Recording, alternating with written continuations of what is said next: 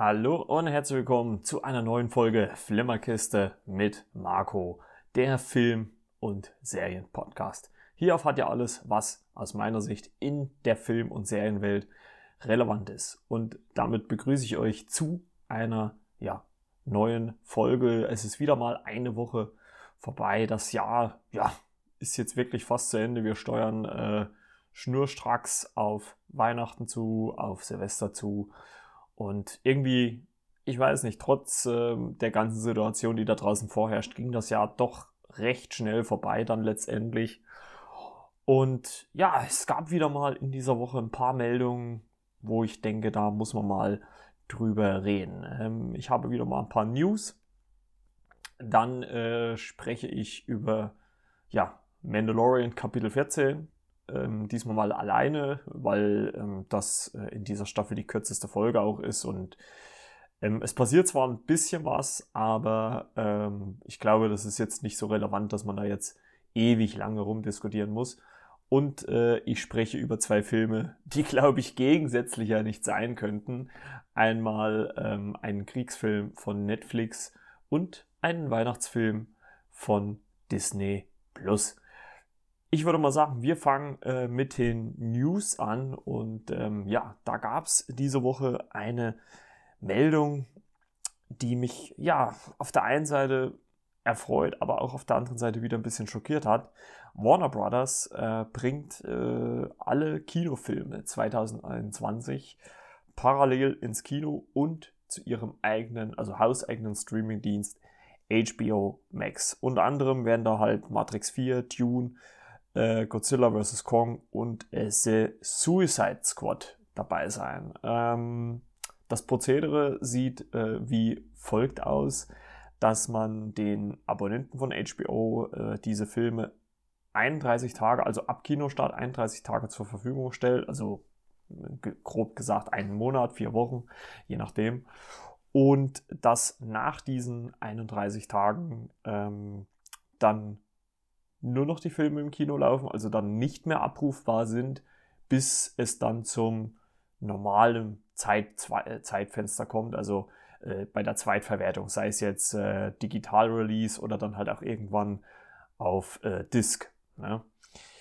Und ich meine, das ist so eine Meldung, wo ich auf der einen Seite sage, boah, irgendwie trotzdem schön, dass man ähm, diese Filme gucken kann. Äh, man hat ja eigentlich so gedacht, ja, mit Wonder Woman macht man da jetzt eine Ausnahme.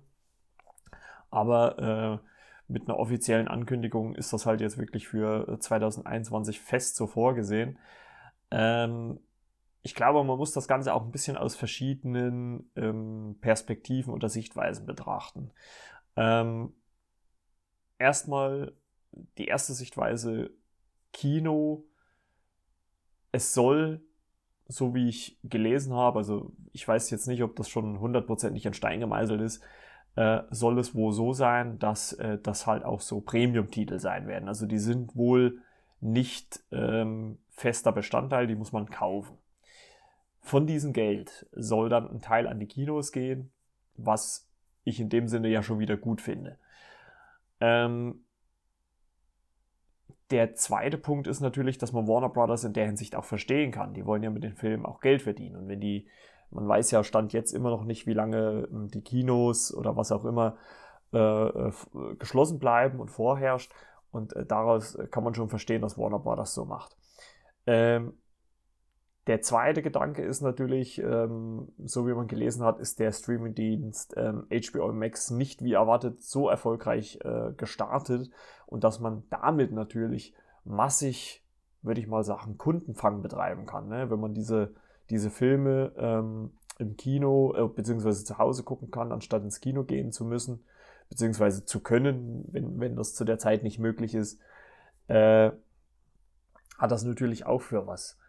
Ähm, ich muss allerdings dazu sagen, dass ich da so ein bisschen zwiegespalten bin. Also auf der einen Seite finde ich es schon cool, aber auf der anderen Seite, Leute, kommt schon. Also ein Kinoerlebnis ist doch nochmal was komplett anderes, wie daheim zu sitzen auf der Couch. Und als ich die Meldung so gelesen habe, habe ich so selber so ein bisschen drüber nachgedacht. Und für mich als großer Marvel-Fan war ja zum Beispiel Avengers Endgame ein, also einfach ein Riesen-Highlight, weil damit halt einfach äh, zehn Jahre, beziehungsweise in Anführungszeichen elf Jahre Marvel-Filmuniversum äh, ähm, abgeschlossen worden sind. Und wenn ich mir vorstelle, dass ich diesen Film nicht im Kino gesehen hätte, sondern daheim auf der Couch auf meinem Fernseher.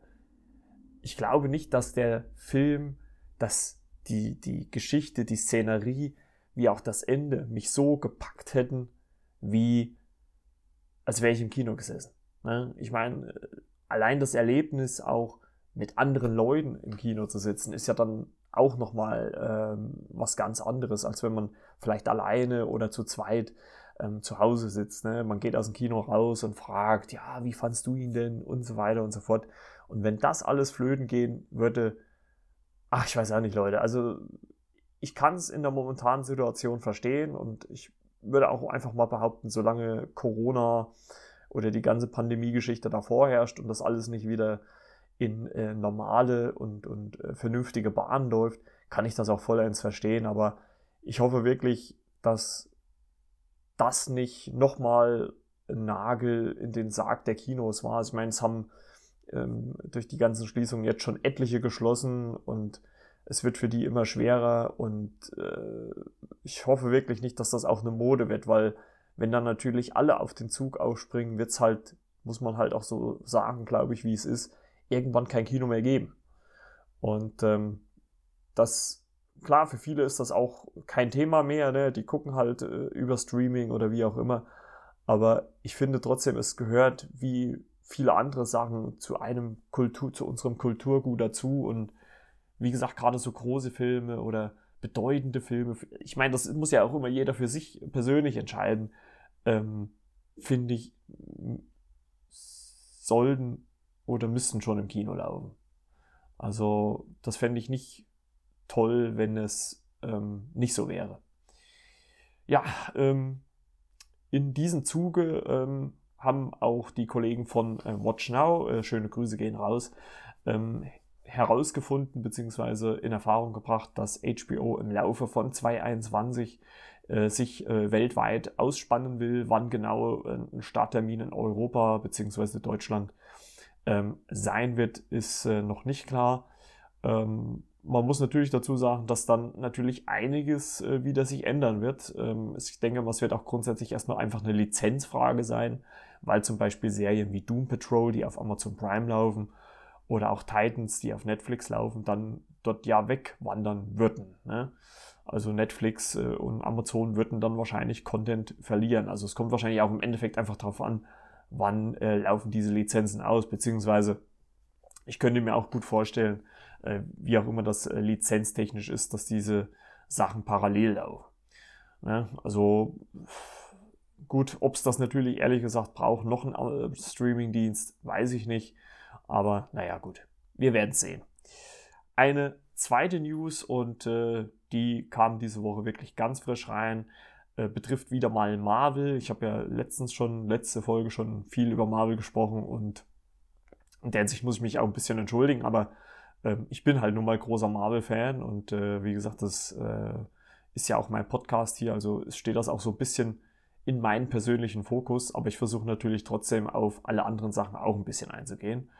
Und ähm, ja, dort äh, haben diese Woche die Serien ange äh, die Dreharbeiten zur Serie Hawkeye angefangen äh, mit Jerry Renner, Jerry, nochmal, Jeremy Renner, der Hawkeye spielt und ähm, also Clint Barton und ähm, es wurde ja wochenlang, monatelang gemunkelt, wer denn Kate Bishop ähm, spielen wird, was ja klar quasi so sein äh, das weibliche Pendant von äh, Hawkeye äh, sein wird oder sein soll.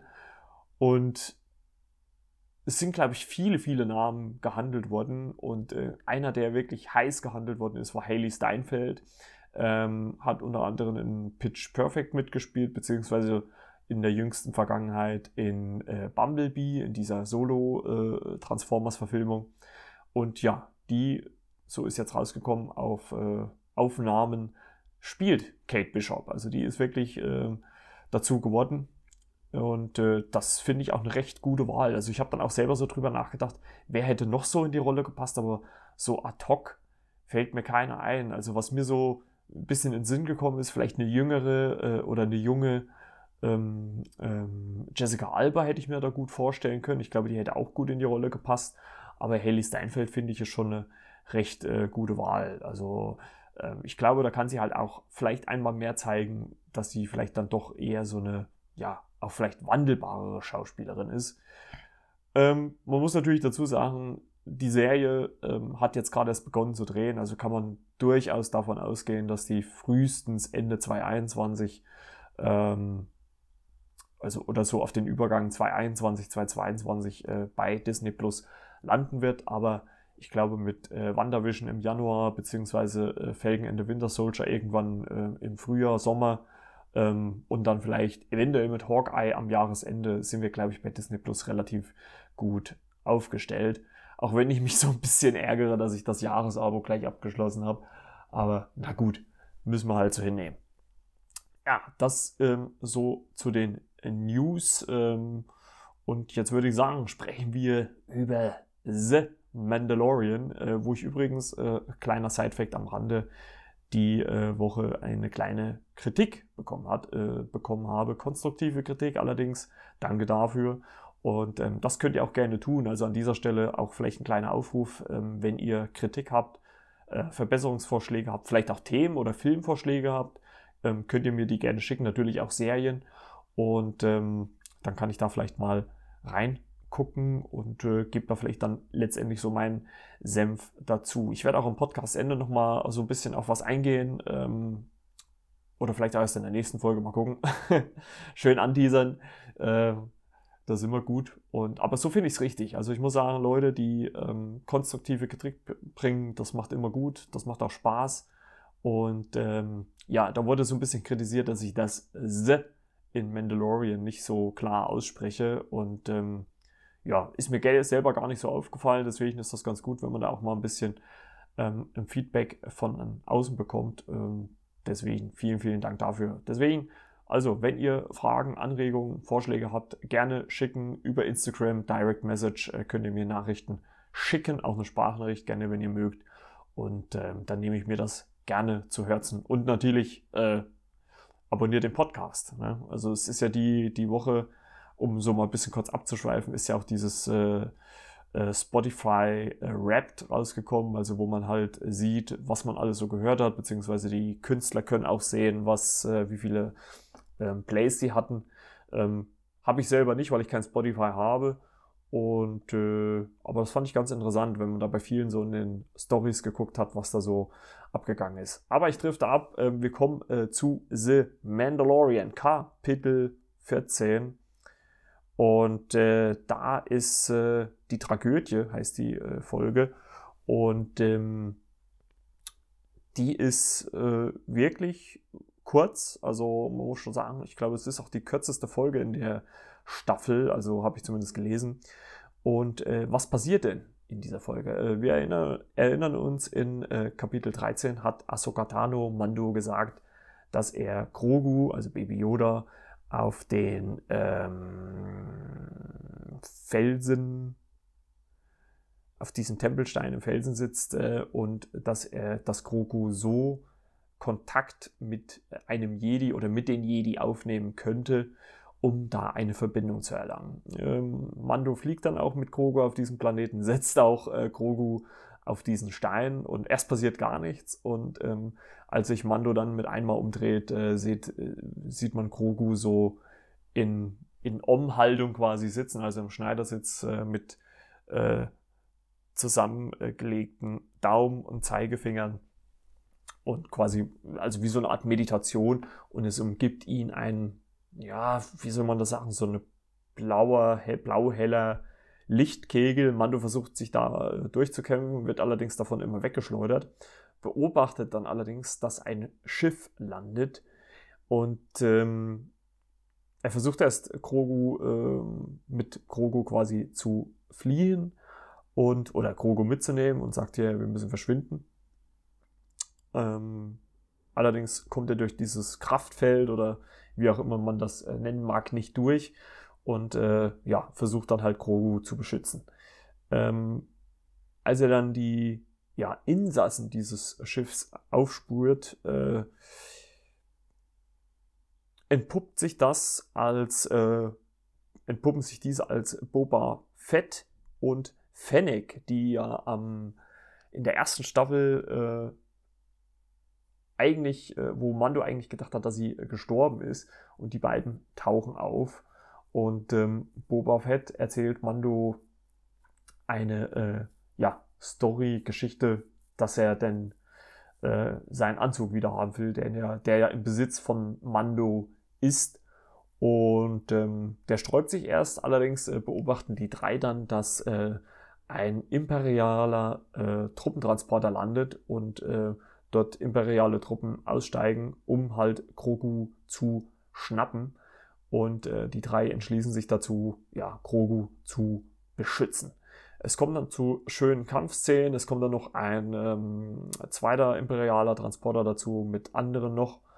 Und ähm, in dieser Dreier-Kombo, also obwohl Dreier-Kombo muss man eigentlich ein bisschen ähm, zurechtrücken, denn Mando versucht nochmal Grogu ähm, aus diesem Kraftfeld quasi zu zerren, aus, von diesem Feld herunter zu zerren, wird allerdings wieder weggeschleudert und wird bewusstlos und äh, daraufhin sieht man halt so diverse Action-Szenen, wo halt Fennec und Boba Fett ähm, gegen äh, diese Truppen kämpfen, um halt äh, Baby Yoda bzw. Grogu zu beschützen. Und ähm, Mando kommt dann wieder äh, zu sich und äh, hilft den dreien und sie können auch diese ja, weisen imperialistischen Truppen äh, ja, besiegen, beziehungsweise die flüchten.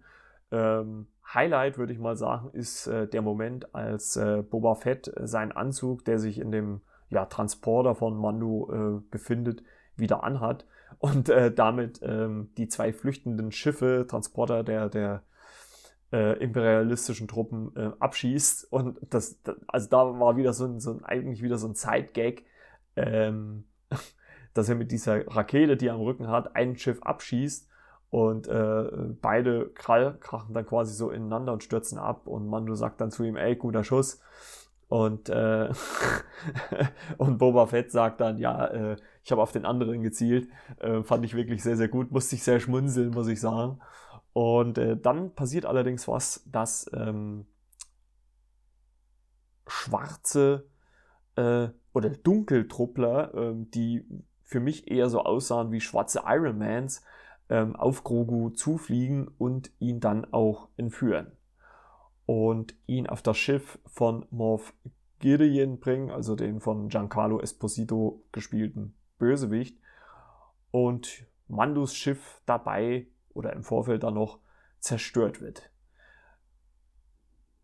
Mandu und äh, seine Mitstreiter Boba Fett und äh, Fennec, äh, die sich ihm anschließen und äh, in seiner Schuld stehen, weil sie da eine Abmachung ausgemacht haben, werden also in Zukunft oder in den nächsten Episoden dann versuchen, Grogu zu retten. Also allzu viele Folgen sind es ja nicht mehr, aber da kann man wirklich mal ähm, gespannt sein, wie es weitergeht.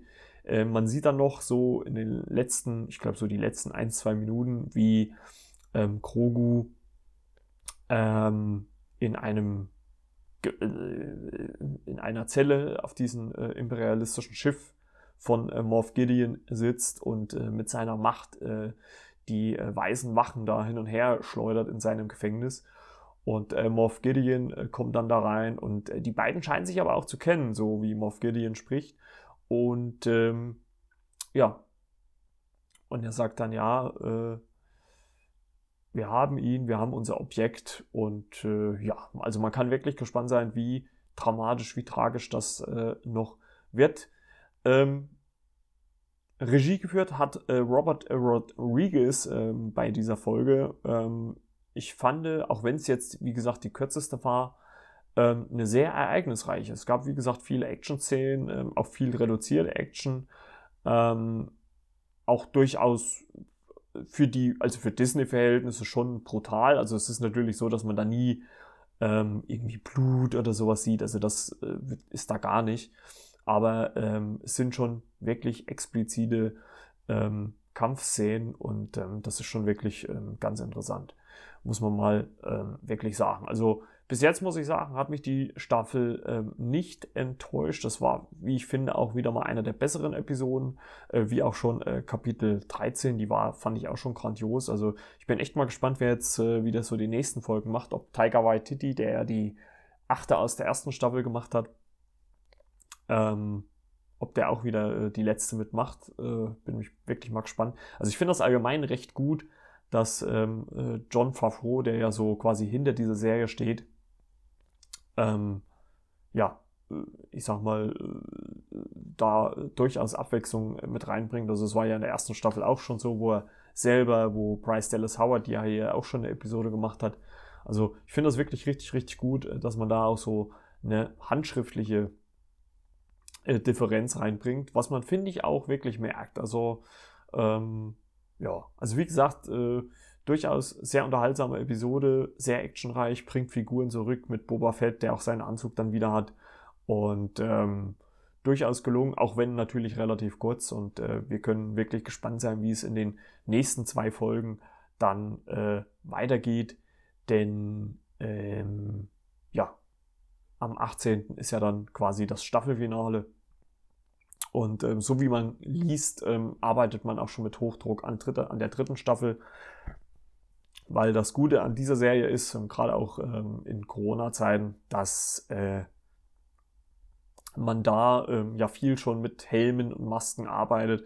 Also dass man damit äh, dieses ganze äh, Corona-Problem schon äh, weitläufig umgehen kann. Also, ähm, und äh, viele normale Serien laufen ja auch. Also ich bin sowieso mal ähm, gespannt, auch unabhängig davon, ähm, ob man das dann merkt, wenn jetzt, was weiß ich, dann so im ersten halben Jahr oder im zweiten halben Jahr 2021, äh, ob, wenn da neue Staffeln rauskommen, die jetzt unter Corona-Bedingungen produziert worden sind, ob man das merkt oder nicht.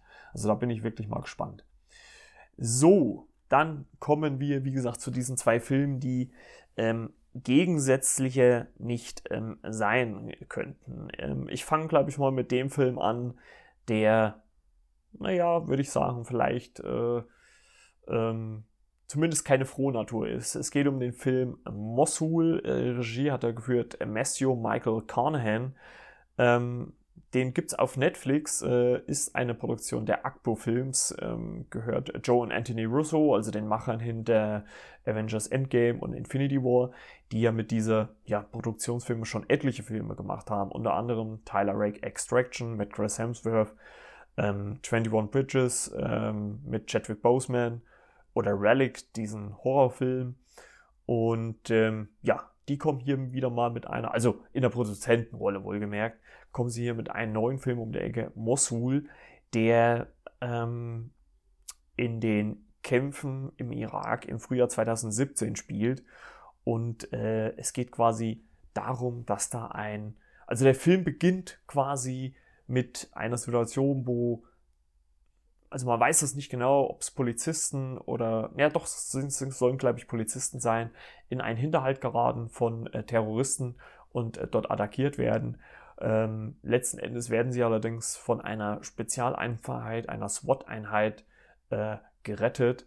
Und ähm, dabei äh, kommt der junge Kawa, äh, wird dann in diese Spezialeinheit aufgenommen und äh, zusammen mit denen durchquert er äh, Mosul und äh, versucht einen Auftrag, den diese Spezialeinheit haben soll, zu erledigen.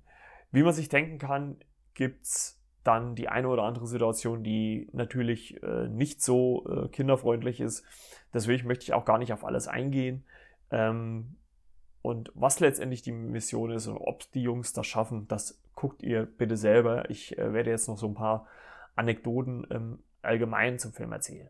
Der Film ist, was ich sehr beeindruckend finde, weil normalerweise geht man ja von so einem Kriegsfilm aus, dass so Amerikaner äh, mitspielen, so muskelbepackte, äh, Pathos strotzende äh, äh, Soldaten, ähm, die die extremsten Gutmenschen sind. Und das muss man einfach mal diesen Filmemachern, diesen Produzenten und auch dem Regisseur äh, Matthew Michael Carnahan ähm, zugute.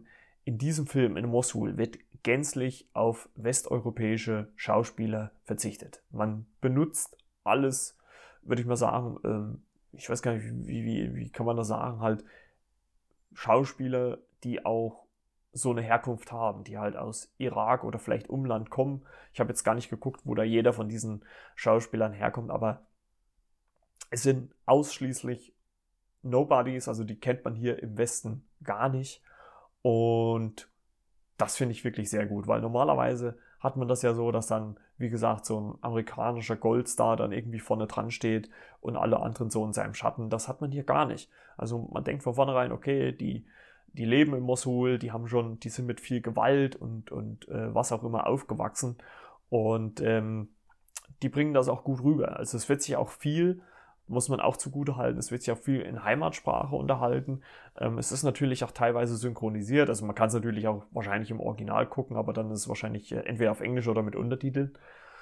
Aber ich fand das wirklich sehr, sehr authentisch und ähm, es reißt einen dann halt auch nicht raus, als wenn da jetzt, ich sag mal salopp gesagt, so eine Art Dwayne Johnson durchs Bild läuft, ähm, wo man dann schon ein bisschen, naja gut, äh, der Schrecken von Mosul und dann äh, latscht äh, Dwayne Johnson durchs Bild. Also das könnte ja vielleicht auch ein bisschen so äh, die ganze äh, Situation fair, ich sage mal, äh, komplizieren bzw. nicht authentisch darstellen.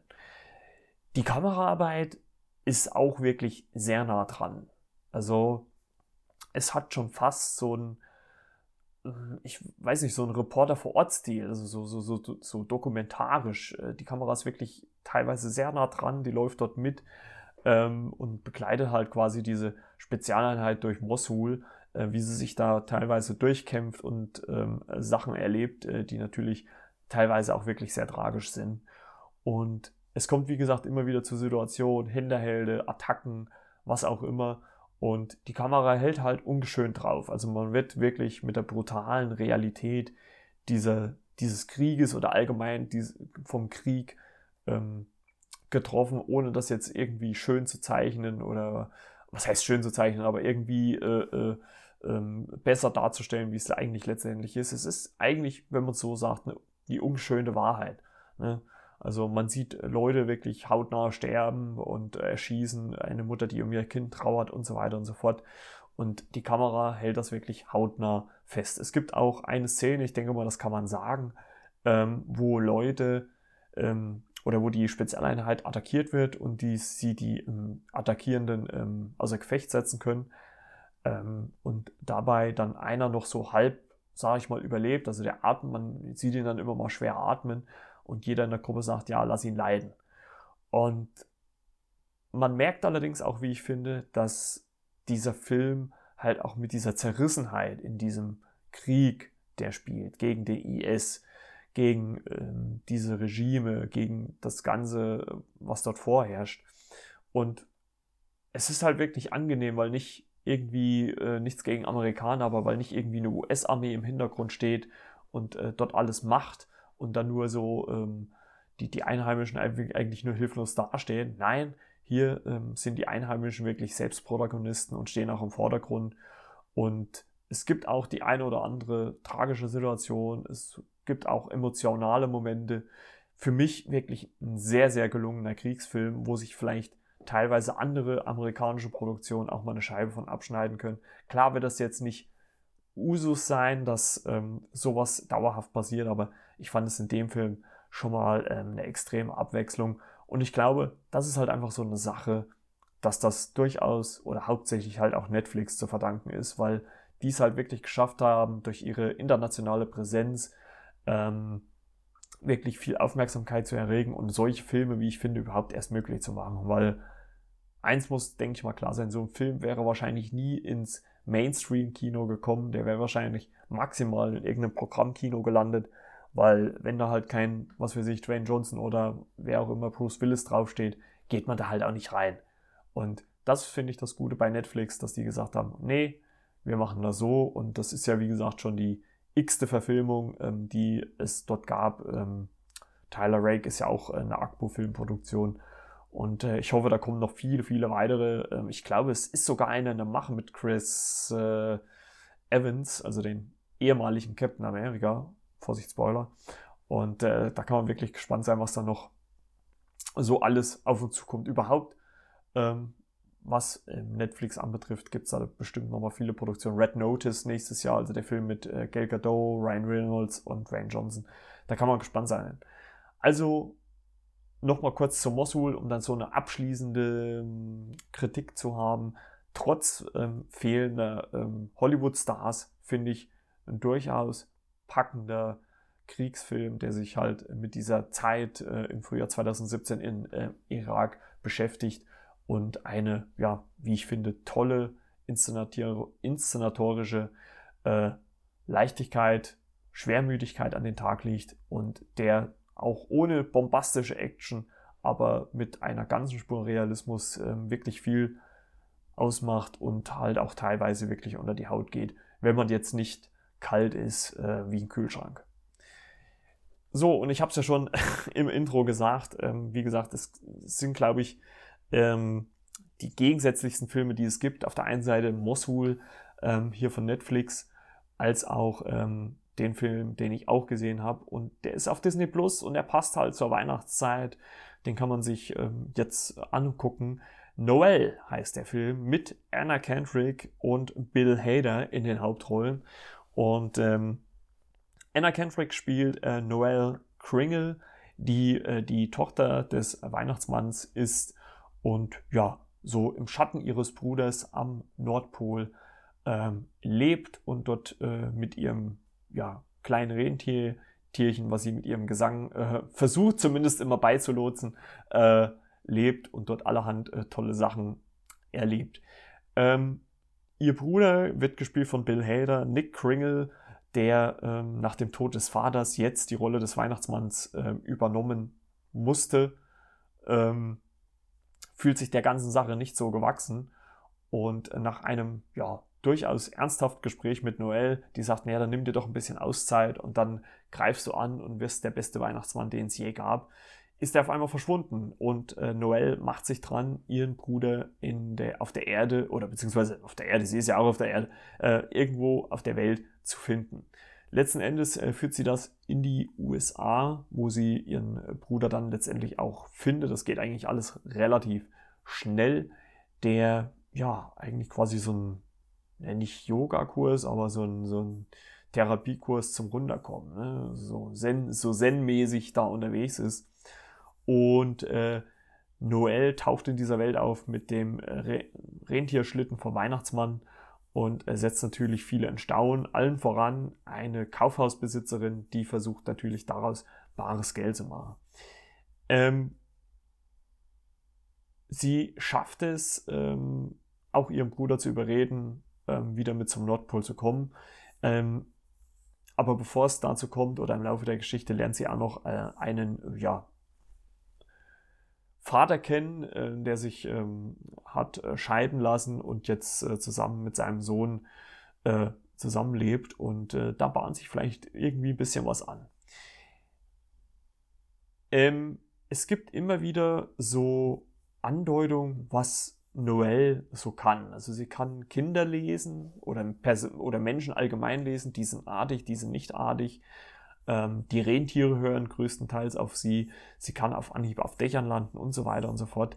Und das alles spielt im Finale des Films, wo, es wie gesagt über die gesamte Laufzeit immer wieder Andeutungen gibt, ähm, noch eine große Rolle. Welche, das könnt ihr dann selber gucken, wenn ihr den Film schaut. Am besten vielleicht ähm, jetzt am dritten Advent dann und oder überhaupt jetzt in der Weihnachtszeit. Weil der Film macht vor allem eins, er macht Spaß, er macht gute Laune und ähm, man kann auch mal gelegentlich lachen. Obwohl ich persönlich finde, nichts gegen Anna Kendrick, dass sie gerade am Anfang, also vielleicht musste ich mich auch erst dran gewöhnen, aber dass sie gerade am Anfang doch recht viel so aufgedreht gewirkt hat. Also, weil sie natürlich so ein bisschen von dieser Nordpolwelt in die reale Welt dann kommt, also in die menschliche Welt und äh, dass dort natürlich nicht alles so ist äh, wie bei ihr am Nordpol. Und ähm, das fand ich teilweise so ein bisschen übertrieben, so ein bisschen anstrengend. Aber ich finde, so ein bisschen gegen Ende wird es auch heruntergefahren und ähm, übernimmt nicht mehr so viel Platz. Und ähm, deswegen konnte ich damit letzten Endes äh, ganz gut leben. Bill Hader spielt das auch super. Der spielt halt diesen, ja, irgendwie äh, nicht gelangweilten, aber ähm, ja durchaus äh, angestrengten Bruder, der da eigentlich keinen Boxer wirklich drauf hat. Äh, aber amüsant fand ich zum Beispiel noch eine Geschichte am Nordpol, wo dann ein äh, Cousin der beiden äh, Amazon ins Spiel bringt, was ich irgendwie ganz witzig fand und natürlich auch irgendwie ganz zeitgemäß, weil Spoiler für alle Kinder da draußen, es gibt den Weihnachtsmann nicht wirklich. Aber äh, in Form von Jeff Bezos und Amazon gibt es ihn halt letztendlich doch. Ähm, nichtsdestotrotz, auch wenn ich äh, teilweise so ein bisschen am Anfang zumindest die Performance von ähm, Anna Kendrick so ein bisschen anstrengend fand, muss ich trotzdem sagen, hat mir Noel wirklich gut gefallen. Ähm, ich konnte das eine oder andere Mal schmunzeln. Es war jetzt kein Mega-Lacher dabei. Ähm, aber ich fand ihn witzig, ich fand ihn unterhaltend gut. Und ähm, ja, gerade jetzt, wie gesagt, zur Weihnachtszeit und ähm, wie gesagt, nach der momentanen Situation geschuldet, fand ich das eigentlich ganz toll, dass es äh, den Film ähm, jetzt auf Disney Plus gibt. Und ähm, ich muss auch sagen, Anna Kendrick gefällt mir halt auch als Frau und Darstellerin wirklich gut. Und ähm, die macht das schon ganz in Ordnung. Auch wenn, auch wenn sie es, wie ich finde, am Anfang so ein bisschen übertreibt. Aber es passt halt vielleicht auch zu dieser abgedrehten Atmosphäre, die hier am Nordpol herrscht. Und ähm, ja, letzten Endes macht sie auch in der menschlichen Welt ähm, auch eine Entwicklung durch, die ihr dann zum Schluss ähm, auch durchaus zugutekommt. Also von mir auf jeden Fall für beide Filme, sei es jetzt für Noel von Disney Plus als auch für Mosul, eine Empfehlung. Natürlich, wenn man ähm, jetzt in Weihnachtsstimmung bleiben will, sollte man eher nur Noel gucken und Mosul eher auf später verlegen. Aber dennoch kann ich sagen, haben mich beide Filme nicht enttäuscht. Ähm, wie gesagt, äh, Mosul durchweg gut gemacht. Ähm, auch sehr reduziert. Ist halt jetzt, ist halt kein typischer Hollywood-Film. Ist halt ein bisschen was anderes. Und äh, Noel schafft es halt einfach mit dem Setting, mit diesem Nordpol- und Weihnachtssetting, einfach alles richtig zu machen und ähm, ja, durchaus gut ähm, zu unterhalten. So, und äh, ja, da haben wir schon wieder für diese Woche, würde ich mal sagen. Und äh, nochmal, wie gesagt, eine kurze Ankündigung. Ähm, wenn ihr wirklich Feedback geben möchtet, dann macht das bitte. Ähm, schickt mir über Instagram Direct Message, äh, PN, Privatnachricht ähm, wie auch immer. Ähm, schreibt mich gerne an, braucht nicht scheu zu sein. Ich bin da wirklich sehr, sehr flexibel und äh, nehme euch auch nicht krumm, wenn ihr irgendwas zu kritisieren habt, ähm, weil man kann sich nur verbessern, wenn man konstruktive Kritik von außen bekommt. Oder wenn ihr vielleicht, ist auch ein Gedanke, mal Gast sein wollt hier im Podcast, könnt ihr das natürlich auch gerne machen. Ansonsten bedanke ich mich äh, fürs Zuhören. Wie gesagt, abonniert den Podcast, äh, wo es ihn überall gibt, Spotify, ähm, dieser in der Podcast-App, wo auch immer. Bewertet den Podcast vielleicht auch, wenn natürlich nur mit fünf Sternen. Zwinker, zwinker. Und wir hören uns dann nächste Woche wieder. Mal gucken, was da dann so auf dem Plan steht. Wir werden sehen. Ansonsten wünsche ich euch eine schöne Woche, einen äh, schönen dritten Advent und wir hören uns dann wieder am Montag. Bis denn dann. Ciao, ciao. Euer Margot von der Flimmerkiste.